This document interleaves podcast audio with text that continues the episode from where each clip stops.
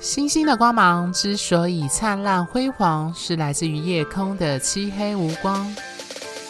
生命的故事之所以动人心弦，是源自于人心的曲折离奇。Hello，各位听众，大家好，欢迎收听《哈斯塔星星消息 Podcast》。我是金木合相，落母羊座在五宫，海王星二宫，很不会理财的金牛座 Coco 米。各位听众，大家好，欢迎收听本集的《星星消息 Podcast》。这集呢是占星身份证系列的最后一集，谈的是星盘中两两元素组合所展现的人格样态与特质倾向，以及日常生活中如何去检视跟运用这个系列所提的占星概念。那想必各位听众手上都还有之前手动绘制的元素比例表，在接下来的讲解里。大家可以对照元素比例表去做一个比对和进一步的思考哦。首先呢，我们来谈谈火风元素的组合。如果你星盘的星体聚集在火元素跟风元素这两种阳性的星座上，通常这样的人属于性格比较外放、行动派与直接的类型。他们通常有高度的幽默感。对生命乐观，而且正向思考与具有启发性。一般来说，只要在相位上没有受到土星或冥王星等具有限制跟压抑、隐藏的星体所影响的话，火风组合的人呢，常常借由向外行动以及言语与资讯的交流，去主动的探索这个世界。他们通常有能力将概念付诸行动。而且能够洞察或赋予该行动一个意义跟内涵。然而反过来说，他们对于生理性、物质性与情感性的需求，往往会欠缺敏感度。有些严重的，可能会活在自己的大脑跟行动热情与愿景当中，从而忽略了这方面事物对于行为和成果的影响。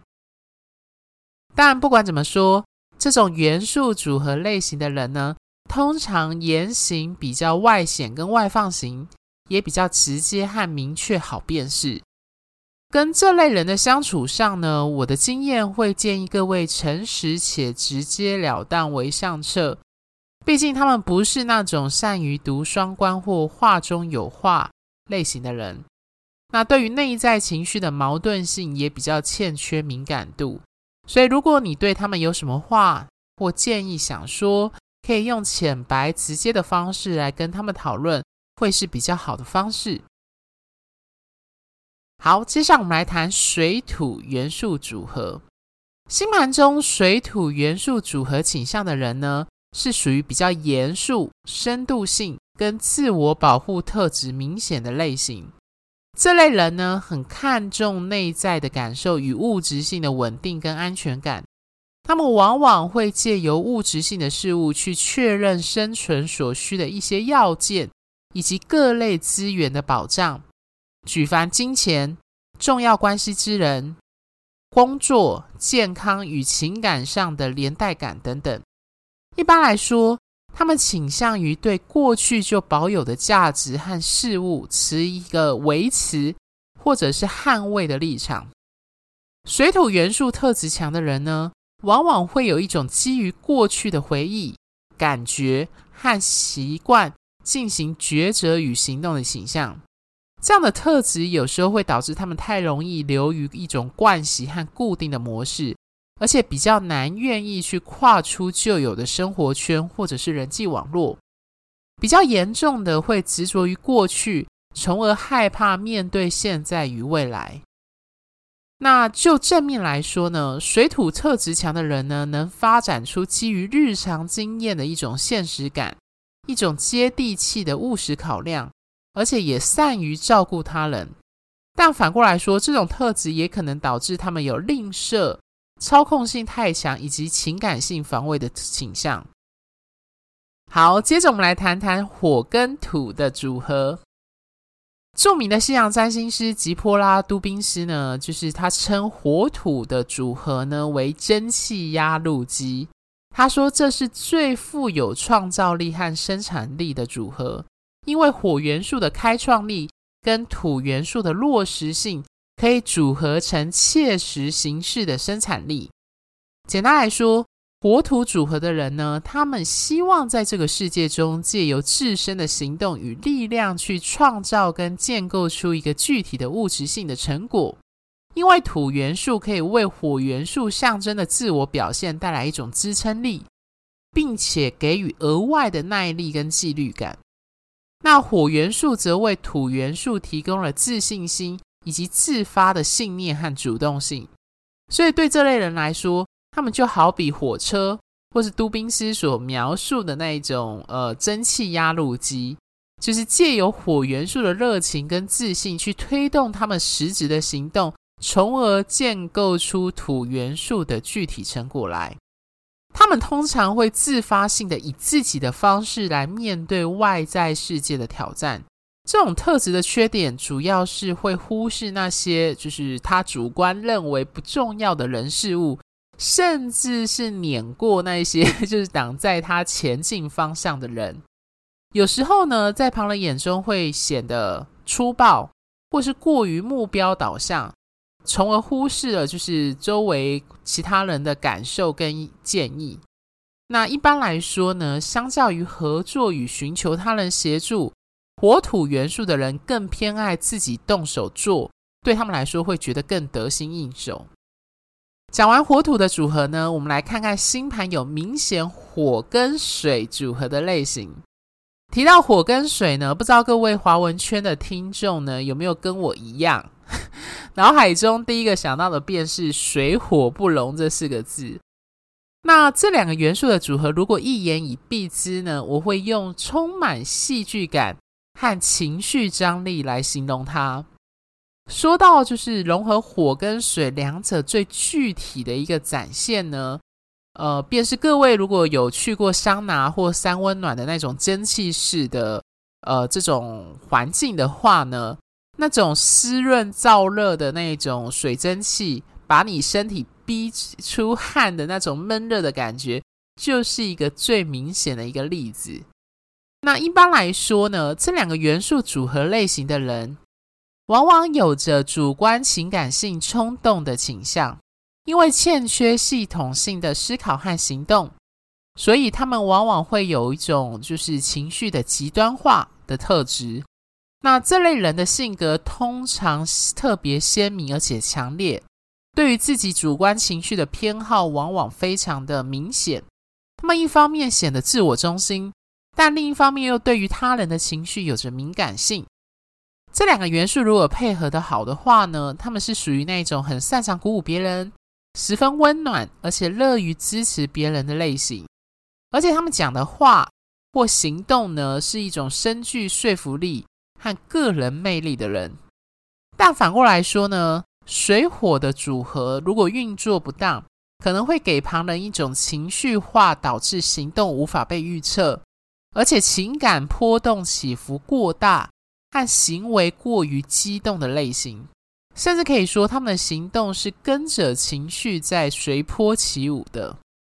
那通常这种元素组合的人呢，蛮适合走就是戏剧或演艺相关，或者是业务跟推广行销等相关的行业在任职。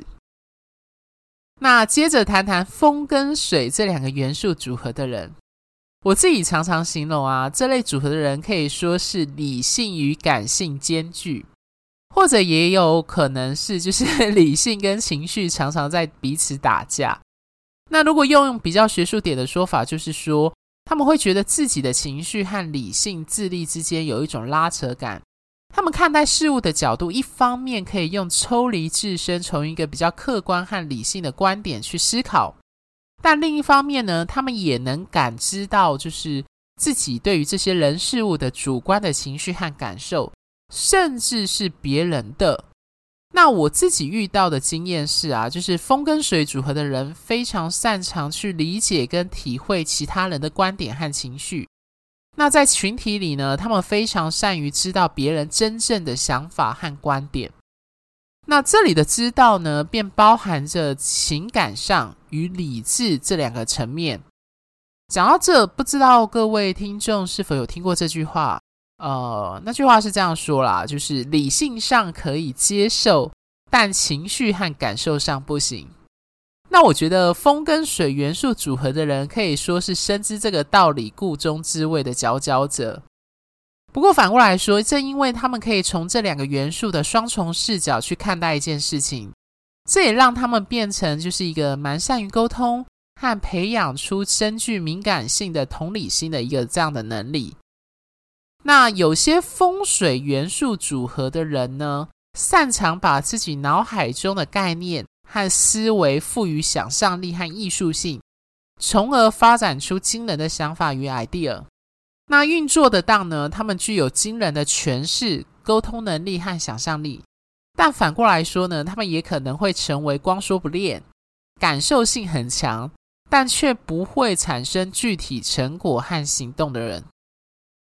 最后呢，我们来谈谈压轴的风跟土元素组合的人。如果说风跟水是理性与感性兼具。那风跟土呢，则是理性跟务实主义两者的结合。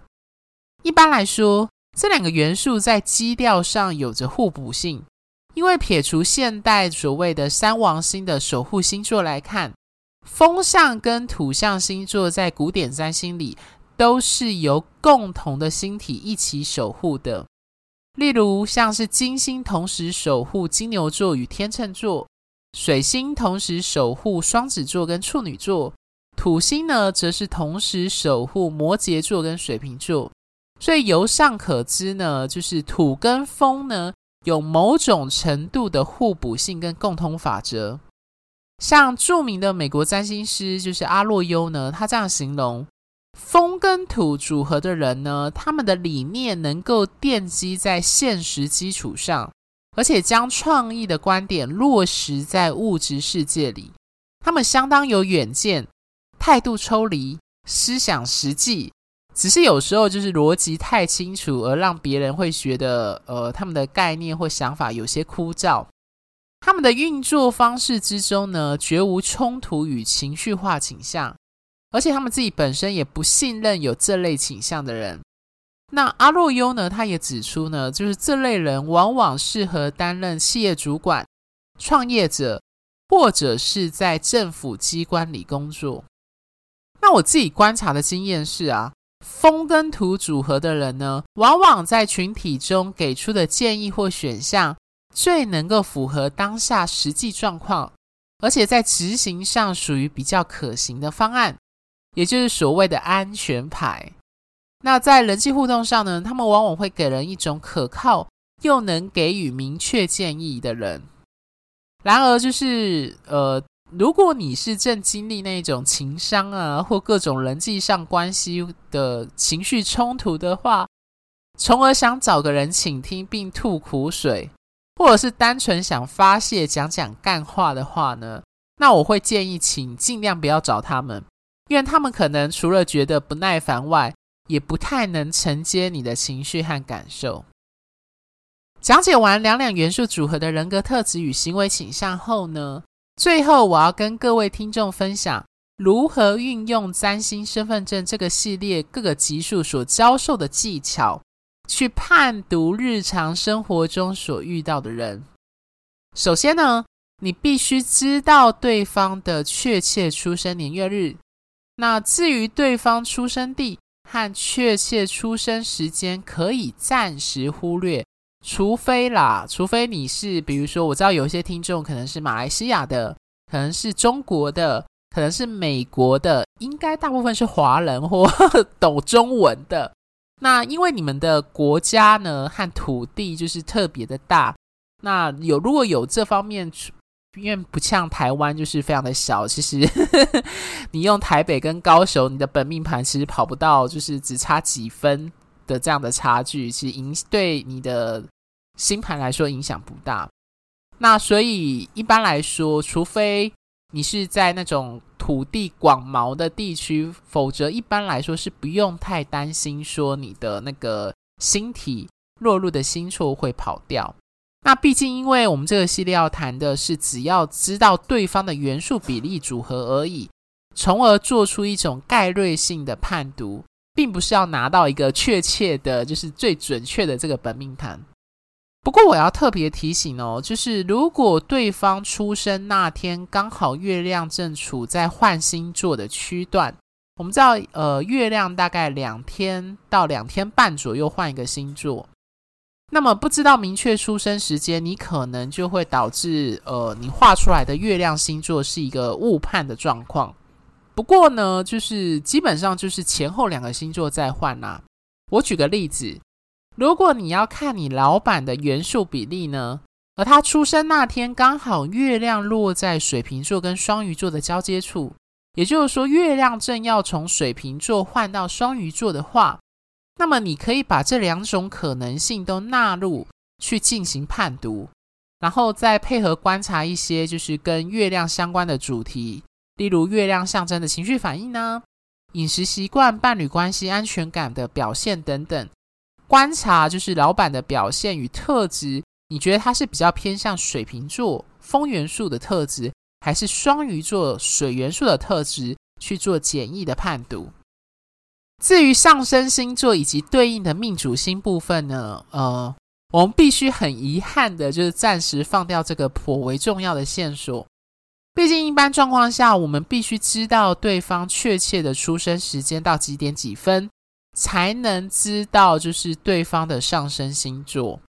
那一般状况下呢，不熟的人，我们不太可能拿到对方的就是一个出生时间。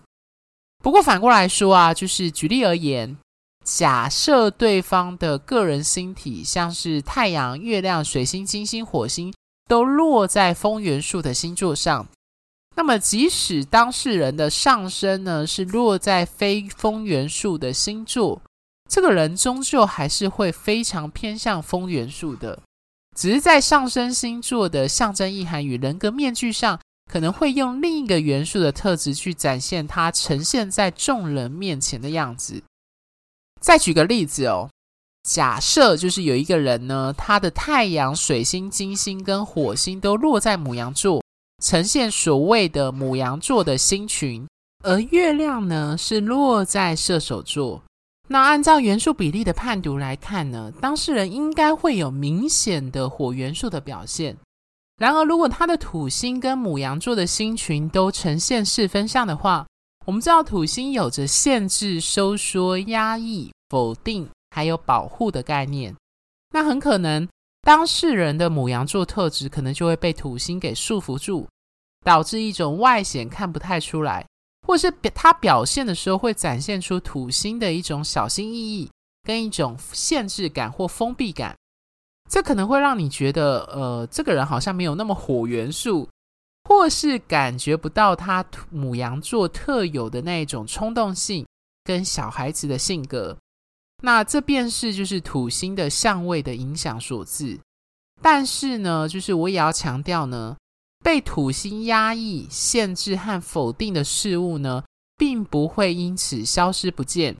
就是诚如我在相位那个系列所说的，如果当事人能跨越冲突相位与土星这类星体的考验，就会以一种更成熟的姿态去表现该星体或元素的特质。最后要提醒各位听众，元素性质与阴阳性的判读呢，只是一种概略性的方式去理解一个人的偏向。大家可以把这个想象成，就好比是数学的象限的概念，就是我们小时候学的 x 轴跟 y 轴这样子。那不同元素的分布呢、组合以及性质的配置，就如同不同的象限一样。我们虽然可以借由元素比例表去推敲当事人属于哪一个象限里的人，但这终究是一个粗略的推断。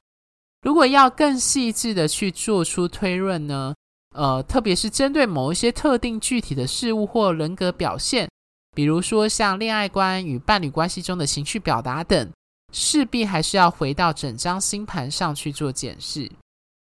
那如果你想判读的人，或者是可能有一些听众，你的星盘呢是属于四个元素或三个元素比较分散、呃平均分布的这种类型呢，那么就要回到你本身的星盘去做检视和仔细的推敲，并且针对个别星体的象征、宫位以及相位去做综合性的判读，才能描绘出当事人的具体样态。那我自己的职业经验是啊，就这类元素或性质比较分散而不是聚焦类型的人的星盘，通常经过正式的解盘后，还是可以找到当事人星盘中影响特别明显或鲜明的星体、星座或者是宫位的主题。那这个焦点的星体呢，就好比画龙点睛的效果，会把这个人最鲜明和核心的人格特质给展现出来。那当然，这部分就需要花时间进行专业的解盘，才能够进行确定。好，最后星星相惜有提供数种的专业占星服务咨询，从如同个人占星身份证最重要也最基础的个人本命盘的完整分析讲解，深入探讨双人关系互动与性格适合度的关系合盘，探讨年度运势以一年中重要日期跟年度主题的流年推运，还有挑选日期做重要决定和规划的择日占星。那俗谚有云呢？世界上的问题大多都跟人有关，如果解决不了问题，就解决提出问题的人。那这虽然是玩笑话，但的确点出人的重要性。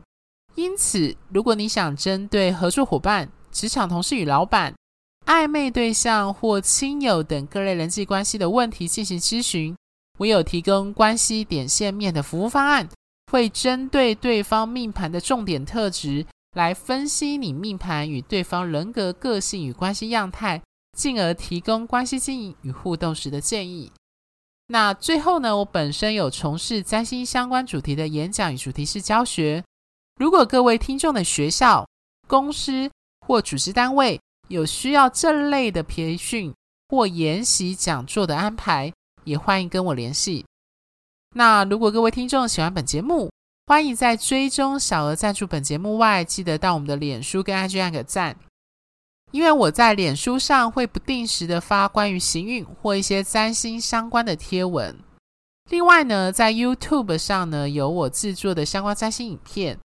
那我们制作非常精美，就是漂亮的哈斯大星星相惜的网站上呢，也有我之前写的不少专业占星文章。欢迎有兴趣的听众 Google 搜寻后可以上去阅览哦。星星的光芒之所以灿烂辉煌，是来自于你们的订阅与赞助。哈斯大星星相惜，真心相待，专属于你的心愿。下集见，拜拜。